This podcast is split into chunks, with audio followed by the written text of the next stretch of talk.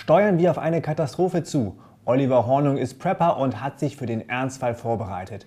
Was ist in seinem Notvorrat drin und welche Geldtipps hat er für die Krise? Darüber möchte ich jetzt mit ihm sprechen und damit willkommen zu einem neuen Interview bei Reni will Rendite.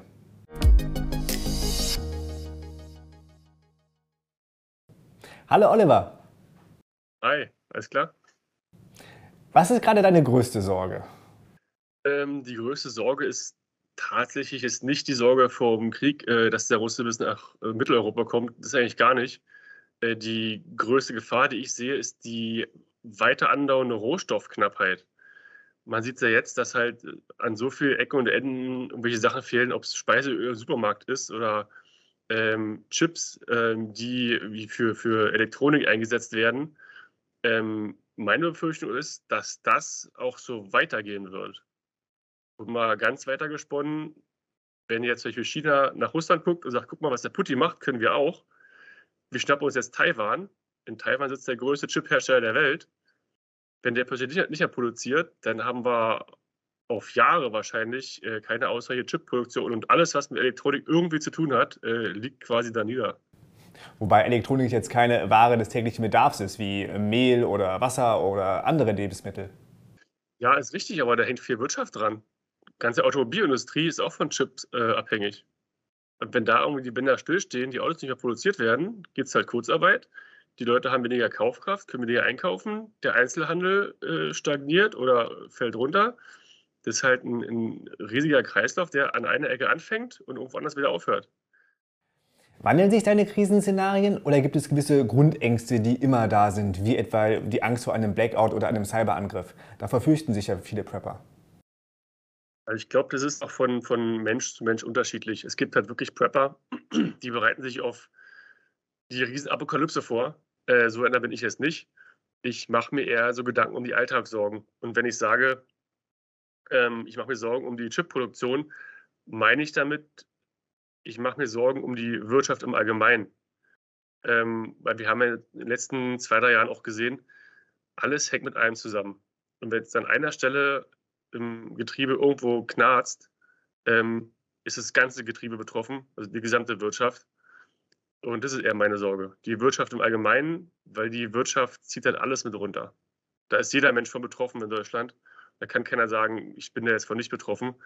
Es geht ja los wirklich bei dem Mitarbeiter, bei dem Automobilzulieferer bis hin zu irgendeinem Bauarbeiter, äh, wo die Firmen vielleicht nicht mehr genug Aufträge nachher kriegen, weil die Leute sich das Bauen nicht mehr leisten können es geht halt wirklich einmal, einmal ringsrum. Sind die Ängste größer geworden durch die Geldflut der letzten Jahre? Erst Finanzkrise, dann Eurokrise, jetzt die Corona-Krise? Ich würde sagen, ja. Ähm, bevor Corona losging, war alles noch so ein bisschen abstrakt. Man hat so die Idee gehabt, ja, da könnte mal eine Pandemie kommen, da könnte mal ein Krieg kommen, da könnte mal hier was sein oder da was sein. So ein paar Auf und, Auf und Abs in der Wirtschaft hat man immer mal gehabt. Äh, die haben mich persönlich jetzt nicht so groß getroffen, muss ich sagen. Alles, was so war mit der Lehman Bank Pleite und so Sachen, habe ich eigentlich nichts im Portemonnaie von gemerkt. Ähm, Corona war die erste wirkliche Krise, die so richtig real war. Und da wurde mal diese ganze Vorbereitung auf den Prüfstand gestellt. Und man hat mal gesehen, oh, da stimmt noch was nicht, da bin ich gut aufgestellt, da muss ich nacharbeiten. Jetzt noch der Krieg dazu. Also ja, die Sorgen sind schon deutlich größer geworden weil es alles wirklich sehr real ist und nicht mehr irgendwo in der eigenen Fantasie stattfindet. Erzähl mal, seit wann bist du Prepper? Ich preppe seit, ich kann es gar nicht genau sagen. Ich habe angefangen, mich damals fürs Thema zu interessieren, als ich in Australien war. Da habe ich halt zwei Taifune am Stück miterlebt, die halt wirklich die ganze Ostküste da unter Wasser gesetzt haben. Und ich habe da zum ersten Mal gesehen, wie Menschen wirklich von so Katastrophen betroffen sind. Und da habe ich zum ersten Mal angefangen, darüber nachzudenken. Da war ich Anfang 20. Das dürfte jetzt 15 Jahre her sein. Und von da an hat sich das so vom Interesse langsam gesteigert bis zu, ich preppe jetzt und bin halt auf verschiedene Krisenszenarien vorbereitet. Boah, da gibt es ja nicht den einen Punkt, wo ich sage, da habe ich das gemacht, da habe ich das gemacht. Das ist halt wirklich so fließend gewesen. Wie reagieren die Leute darauf, wenn du ihnen von deinen Vorräten erzählst? Ähm, die meisten Leute erfahren es nicht. Ähm, die Leute, mit denen ich darüber spreche, die sind da generell eh schon offen dafür. Ähm, wenn mich Leute ansprechen aufs Prepping, dann ist es eigentlich nie irgendwie Kritik oder du bist doch bekloppt oder irgendwas. Das ist eigentlich immer in irgendeiner Form positiv. Fragen nach Tipps. Ähm, und also zumindest viele Leute in meiner Umgebung sind sehr offen fürs Thema Prepping. Und die haben halt auch begriffen, Prepping ist halt keine neue Mode, sondern Prepping ist das, was die Menschen seit tausenden von Jahren machen. Vorräte einlagern für schlechte Zeiten. Wir machen es jetzt seit 50 Jahren oder so nicht mehr, weil wir seitdem in einem Überfluss leben, es immer alles vorhanden ist, immer alles zu kaufen gibt und so richtig Not kennen wir halt nicht mehr. ich sag mal, selbst die alten Ägypter haben Getreidespeicher angelegt. Also es war schon immer so, dass gepreppt wurde. Es wird das nur halt erst seit ein paar Jahren Prepping genannt. Vorher war es einfach Vorbereitung auf schlechte Zeiten. Was ist deine konkrete Sorge, wenn die Wirtschaft hier zusammenbricht? Dass es Unruhen geben könnte oder was ist dein Szenario? Bei der Wirtschaftskrise ist es ja allgemein die Sorge von einer Massenarbeitslosigkeit und einer allgemeinen Armut, die halt um sich greifen wird. Das kennen wir in Deutschland eigentlich gar nicht, dass wir wirklich sagen, ich habe Hunger und kann aber nur Reis essen, zum Beispiel. Das sind so eigentlich das realistischste Szenario für mich. Wirklich eine große Wirtschaftskrise, die die Menschen in die Armut treibt, und zwar massenweise. Und da wieder rauszukommen, ist für den Einzelnen, würde ich sagen, gar nicht möglich. Da muss der Staat tatsächlich viel Geld reinstecken. Wo das Geld herkommen soll, ja, drucken wahrscheinlich. Das heißt, wieder mehr Inflation. Also es ist so eine, so eine scheiße Spirale, vor der ich ja Angst habe, ähm, wo ich jetzt persönlich nicht weiß, wie man aus so einem Kreislauf wieder rauskommen soll. Aber du hast dir doch keinen Notvorrat zugelegt, weil Armut droht, sondern weil Versorgungsengpässe drohen könnten oder du die Stadt verlassen musst. Ja, auf Stadt verlassen ähm, bereite ich mich tatsächlich nicht vor. Ich bin einer von den wenigen Preppern, die zu Hause bleiben würden. Ähm, weil meiner Meinung nach ist, wenn ich fliehe, fliehen auch alle anderen wahrscheinlich in dieselbe Richtung auch noch und die Straße verstopft und ich komme 50 Meter weit. Und die Chance, dass ich derjenige bin, der das alles sieht und rechtzeitig fliehen kann vor allen anderen, ist mal sehr gering. Ähm, den Vorrat, den ich zu Hause habe, der ist ja für Versorgungsengpässe, die durch eine Wirtschaftskrise verursacht werden können.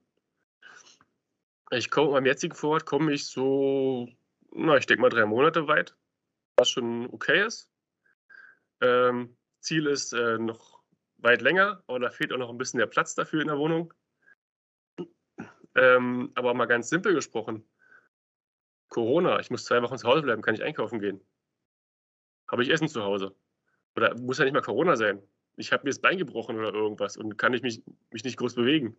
Ich habe alles zu Hause und äh, muss quasi die Wohnung nicht verlassen. Das ist für mich schon ein Riesenvorteil, auch bei kleineren Sachen. Du wohnst ja in Berlin. Ist das der beste Platz? Bei einem Prepper denkt man ja eher an ein Haus mit Gemüsegarten und einer Wasserquelle in der Nähe. Ist das nichts für dich? Doch, ist total was für mich. Es ist auch so ein bisschen mein Traum noch, sowas zu haben, aber das muss man sich auch leisten können. Und ähm, ich versuche deutlich unter meinen Verhältnissen zu leben. Ähm, weil wenn ich jetzt anfange, mir irgendwie ein Haus zu kaufen mit Grundstück, bin ich ja bei den aktuellen Preisen schon bei, fast bei einer halben Million. So, wie will ich das abbezahlen? ähm, bin ich sicher, dass ich bis zur Rente einen festen Job habe, um ein dauerhaftes Einkommen zu haben, um die, die Raten für das Haus äh, finanzieren zu können. Ähm, da bin ich mir eben nicht sicher. Deswegen sage ich, ich wohne lieber günstig zur Miete, habe ein finanzielles Polster. Falls irgendwas ist, äh, bricht für mich nicht die Welt zusammen und ich verliere nicht äh, mein ganzes Eigentum, was ja eigentlich das Eigentum der Bank ist, das abbezahlt ist. Also dieses dieser Traum von den vielen Deutschen, wie ich kaufe mir jetzt ein Haus und für die Altersversorgung abgesichert, meh, bin ich eher so ein bisschen skeptisch. Du bist jetzt also nicht wie die Prepper, die man aus den USA kennt, mit äh, Nahkampftraining und Geheimvorräten in den Bergen und so weiter. Nee, nee, überhaupt nicht. Also man muss halt, wenn man sich anfängt, sich vorzubereiten, erst mal überlegen, was ist das wahrscheinlichste Szenario, was eintreffen kann. In Deutschland ist das wahrscheinlichste Szenario irgendeine Form von Arbeitslosigkeit oder Arbeitsunfähigkeit. Das zuallererst. alles, was darüber hinausgeht, kommt erst danach. Und darauf kann ich mich ja lange vorbereiten.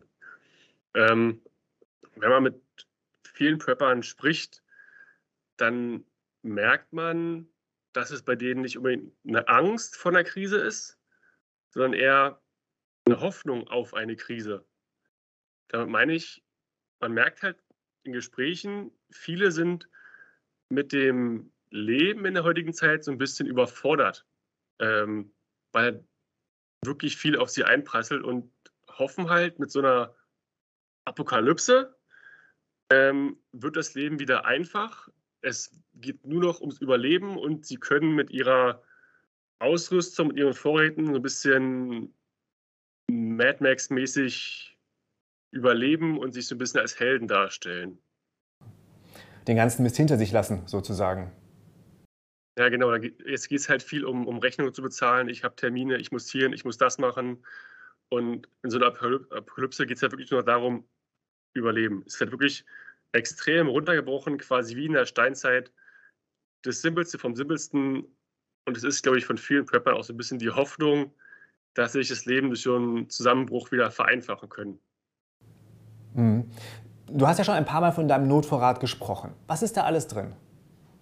Mhm.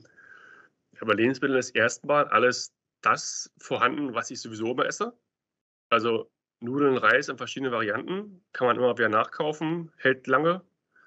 Ähm, haufenweise Dosen, Konserven halt. Und da ist Gemüse, Bohnen, alles Mögliche. Also wichtig ist, dass man halt auch wirklich viel Protein zu Hause hat. Also Hülsenfrüchte im besten Fall. Ähm, ich habe es auch mal mit Dosenfleisch probiert. Das ist echt ekelhaft. Das äh, packe ich mir nicht hin. Also man sollte sich nichts irgendwie in den Vorrat packen, wo man nicht weiß, wie es schmeckt und ob man es verträgt. Ich könnte mir wirklich auch stiegenweise das günstige Dosenfleisch zu hinstellen. Wenn es mir in der Krise nicht schmeckt, dann habe ich noch ein größeres Moralproblem als vorher. Von wie viel Kilo Nudeln reden wir da und von wie viel Wasser? Das habe ich tatsächlich gar nicht so im Kopf. Ich weiß, dass ich ungefähr drei Monate damit hinkomme. Mit dem Wasservorrat nicht, nicht, also komme ich nicht drei Monate hin, da komme ich einen Monat hin. Ähm, habe aber auch äh, Wasserfilter und verschiedene ähm, faltbare Wasserkanister, die ich noch befüllen kann im, im Notfall. Ähm, Kilo Nudeln, es dürften jetzt so um die 20 Kilo sein, schätze ich mal. So roundabout. Ich habe es nicht genau im Kopf. Bei Reis ist es ähnlich. Bei den Dosen, da ist der komplette Schrank eigentlich voll. Das ist so ein, ein schmaler Ikea-Schrank, der ist, glaube ich, drei Meter hoch. Der ist komplett voll mit Konserven. Wie hast du dich denn finanziell für den Ernstfall aufgestellt? Gehört Bargeld auch zu deinem Notvorrat? Ja, ja. Ähm, halte ich es extrem simpel. Ich habe Bargeld zu Hause, eine bestimmte Summe. Ich habe ähm, mittlerweile vier Monatsgehälter angespart ähm, und habe halt noch ein paar ETFs, die ich auch regelmäßig bespare. Ähm, und alles zusammengenommen, Bargeld plus noch Spar, äh, Spargeld, bin ich so, also genau sage ich erstmal nicht, aber ich komme so auf acht Monate, die ich auskommen kann, ohne Einkommen zu haben. Ist denn so viel Bargeld sinnvoll bei der Sorge vor Inflation und einem Zusammenbruch der Wirtschaft? Das Geld wird entwertet durch die Inflation, ganz klar. Deswegen habe ich meine ETFs. Ähm, ich halte aber nichts davon, jetzt wie andere irgendwie mir noch Gold oder Silber zu Hause hinzupacken als Zahlungsmittel, ähm, weil wer kennt denn den Wert von Gold und Silber? Wenn ich irgendwie zur Rewe an der Kasse gehe, dann wollen die von mir Euros haben. So, und nicht irgendeine Silbermünze. Ähm, ja, das Geld wird weniger wert, aber ich habe zum Beispiel einen großen Stromausfall. Ich kann also weder elektronisch bezahlen, noch kann ich Geld abheben. Heißt, ich brauche Bargeld zu Hause. Dass es durch Inflation entwertet wird, dessen bin ich mir bewusst. Aber das Risiko muss ich in dem Fall eingehen. Weil nur so kann ich auch dauerhaft noch bezahlen. Hast du nur Euros da oder auch Dollar und andere Währungen? Ich habe tatsächlich nur Euro. Ähm, weil ich muss mir halt überlegen, mein Gegenüber kennt hier nur Euros. Egal mit wem ich jetzt hier handle in der Krise, ähm, die kennen den Gegenwert von einem Dollar nicht. Wenn ich jetzt hingehe und sage, hier, ich habe Dollar oder Schweizer Franken, guck nämlich an, ja, was soll ich denn damit? Der Euro ist hier bekannt, dem Euro wird noch vertraut. Deswegen ist für mich Euro hier eigentlich das Zahlungsmittel, auf das ich mich verlassen kann und auch muss. Aber der Dollar ist doch eigentlich die klassische Krisenwährung. Könntest du hier mit äh, Dollar bezahlen bei dir in der Umgebung? Nein, aber die Frage ist doch, welcher Währung die Leute im Ernstfall mehr vertrauen, dem Dollar oder dem Euro? Ähm, ich glaube, da denkst du zu viel in der Finanzwelt. Wenn man wirklich jetzt so von Person zu Person denkt. Ähm, es zahlt hier niemand mit Dollar in Europa. Die Leute zahlen mit Euro. Wenn es wirklich extrem kommt und die sagen, wir vertrauen dem Euro nicht mehr, dann wird wieder getauscht. Dann gibt es Tauschmittel, die man ersetzen muss, zum Beispiel Alkohol, zum Beispiel Zigaretten oder im Extremfall sogar Tampons. also äh, Tauschmittel gibt es dann viele. Und ich glaube, wenn die Leute sagen, wir vertrauen dem Euro nicht mehr, hat plötzlich niemand Dollar, um damit zu bezahlen. Die Leute tauschen halt Dinge und nicht Geldmittel. Hast du denn dann auch Zigaretten in deinem Notvorrat? Ja, ja. Ja, Zigaretten, Alkohol in verschiedensten Formen, Kaffee, ähm, alles, was in Krisenzeiten als Tauschmittel gilt, habe ich auch da. Gold ist jetzt aber nicht Teil deines Notvorrats, hast du gesagt. Dabei ist doch Gold der Krisenschutz par excellence. Ja, ist richtig. Ähm, ich habe da auch lange, ich hatte mal Gold, eine Zeit lang. Ähm, habe da auch viel drüber nachgedacht und ähm, Gold macht Sinn, wenn ich viel Vermögen habe als Beimischung zur Werterhaltung. Ähm, ich persönlich habe für mich entschieden, ich habe nicht so viel Vermögen, dass sich bei mir Gold lohnt. Und deswegen habe ich es bewusst verkauft, äh, zu einem guten Kurs, Gott sei Dank. Und habe mich stattdessen halt noch ein paar Tauschmittel hingepackt und noch ein bisschen mehr in mein ETF investiert. Und Silber hast du auch nicht, hast du gesagt, wobei Silber doch noch eher eine Transaktionswährung wäre. Ja, da, wie, wie das Thema wie vorhin. Ähm, wer kennt den Wert von Silber? Wenn so eine Silber, Silber, Silbermünze, die kostet, weiß nicht, jetzt 18 Euro, glaube ich. Und äh, drauf steht 5 Euro. So, wenn ich damit jetzt über eine Kasse gehe, Supermarkt, dann, dann sage hier, ich werde für 20 Euro Sache einkaufen, da steht nur 5 Euro drauf auf der Münze. Da kriege ich nichts für. Also ich glaube nicht, dass, dass das Tauschmittel eine, eine gute Sache ist. Aber für den Schwarzmarkt vielleicht, die Sachen, die du haben willst, gibt es im Ernstfall vielleicht gar nicht im Supermarkt. Dann ist man auf andere Kanäle angewiesen. Ist richtig. Ähm, ich kenne aber keinen Schwarzmarkt. Also mal ganz dumm gesprochen. Ich kann wirklich nur von der Situation jetzt ausgehen. Und ich gehe noch davon aus, ich kaufe meine Sachen auch nach einer Krise im Supermarkt. Wenn das irgendwann nicht mehr geht, dann muss man sich eh anders behelfen. Dann muss man eh gucken, wie ist denn der Stand jetzt. Ist es jetzt so extrem geworden, dass die Supermärkte geplündert sind oder irgendwas? Äh, ist hier wirklich der Russe, der bei uns vor der Tür steht? Da muss man sich einfach wieder anpassen. Und für so einen Fall habe ich halt auch Tauschmittel da, die ich dann auch anbieten kann. Also Zigaretten sind dann Gold und Silber. Kann man fast so sagen, ja, genau. Hab auch schon nach dem Weltkrieg gesehen. Kaffee und, und Zigaretten wurden auch noch gehandelt. Ja, nach dem Zweiten Weltkrieg wurden auch Zigaretten und Kaffee noch gehandelt, anstatt Geld. Also hat sich als Währung bewährt. Was ist denn mit Bitcoin? Was hältst du davon?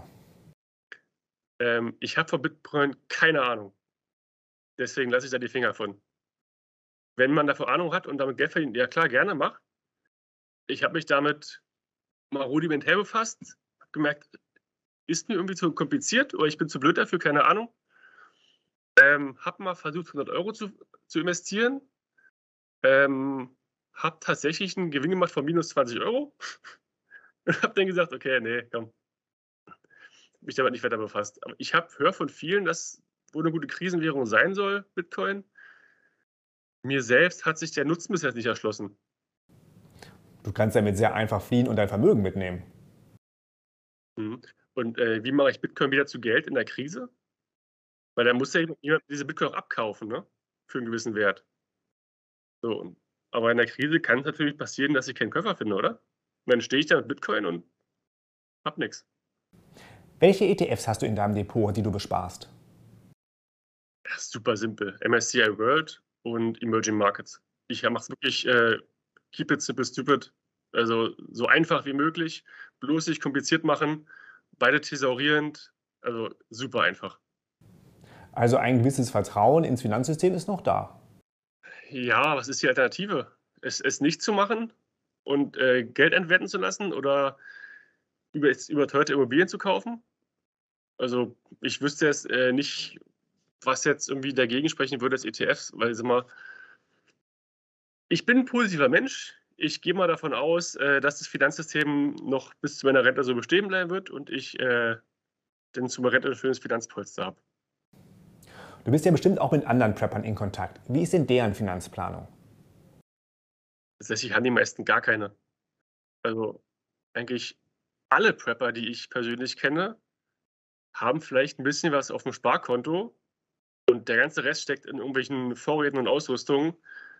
Also ich muss sagen, das ist tatsächlich ein Manko der Prepper-Szene, dass sich gerade mit dem Thema Finanzen so gut wie überhaupt nicht befassen. Es geht wirklich rein irgendwie um, um Survival und Überleben. Aber um so die, die täglichen Herausforderungen, äh, auf die man sich auch vorbereiten sollte, naja, machen die wenigsten irgendwas. Leider. Aber haben die Gold und Silber in ihren Notfallvorräten?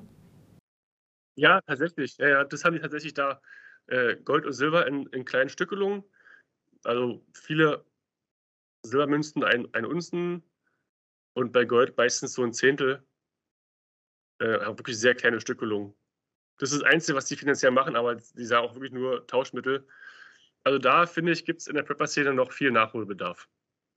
Alles in allem. Kannst du dein Leben genießen, auch wenn du immer die Katastrophe am Horizont siehst? ich bin ein positiver Mensch und ich sehe nicht die Katastrophe am Horizont. Ich bereite mich auf Eventualitäten vor. Genau darum, ich mir, dass, ich, dass ich mir darum keine Sorgen machen muss. Weil ich will mich nicht den ganzen Tag mit irgendwelchen negativen Szenarien beschäftigen, äh, dafür ist mir das Leben zu schade und zu kurz. Dann lieber sagen, mach mir einmal Gedanken, mach mir einen Plan, dann arbeite ich ab und genieße mein Leben. Oliver, vielen Dank. Gerne.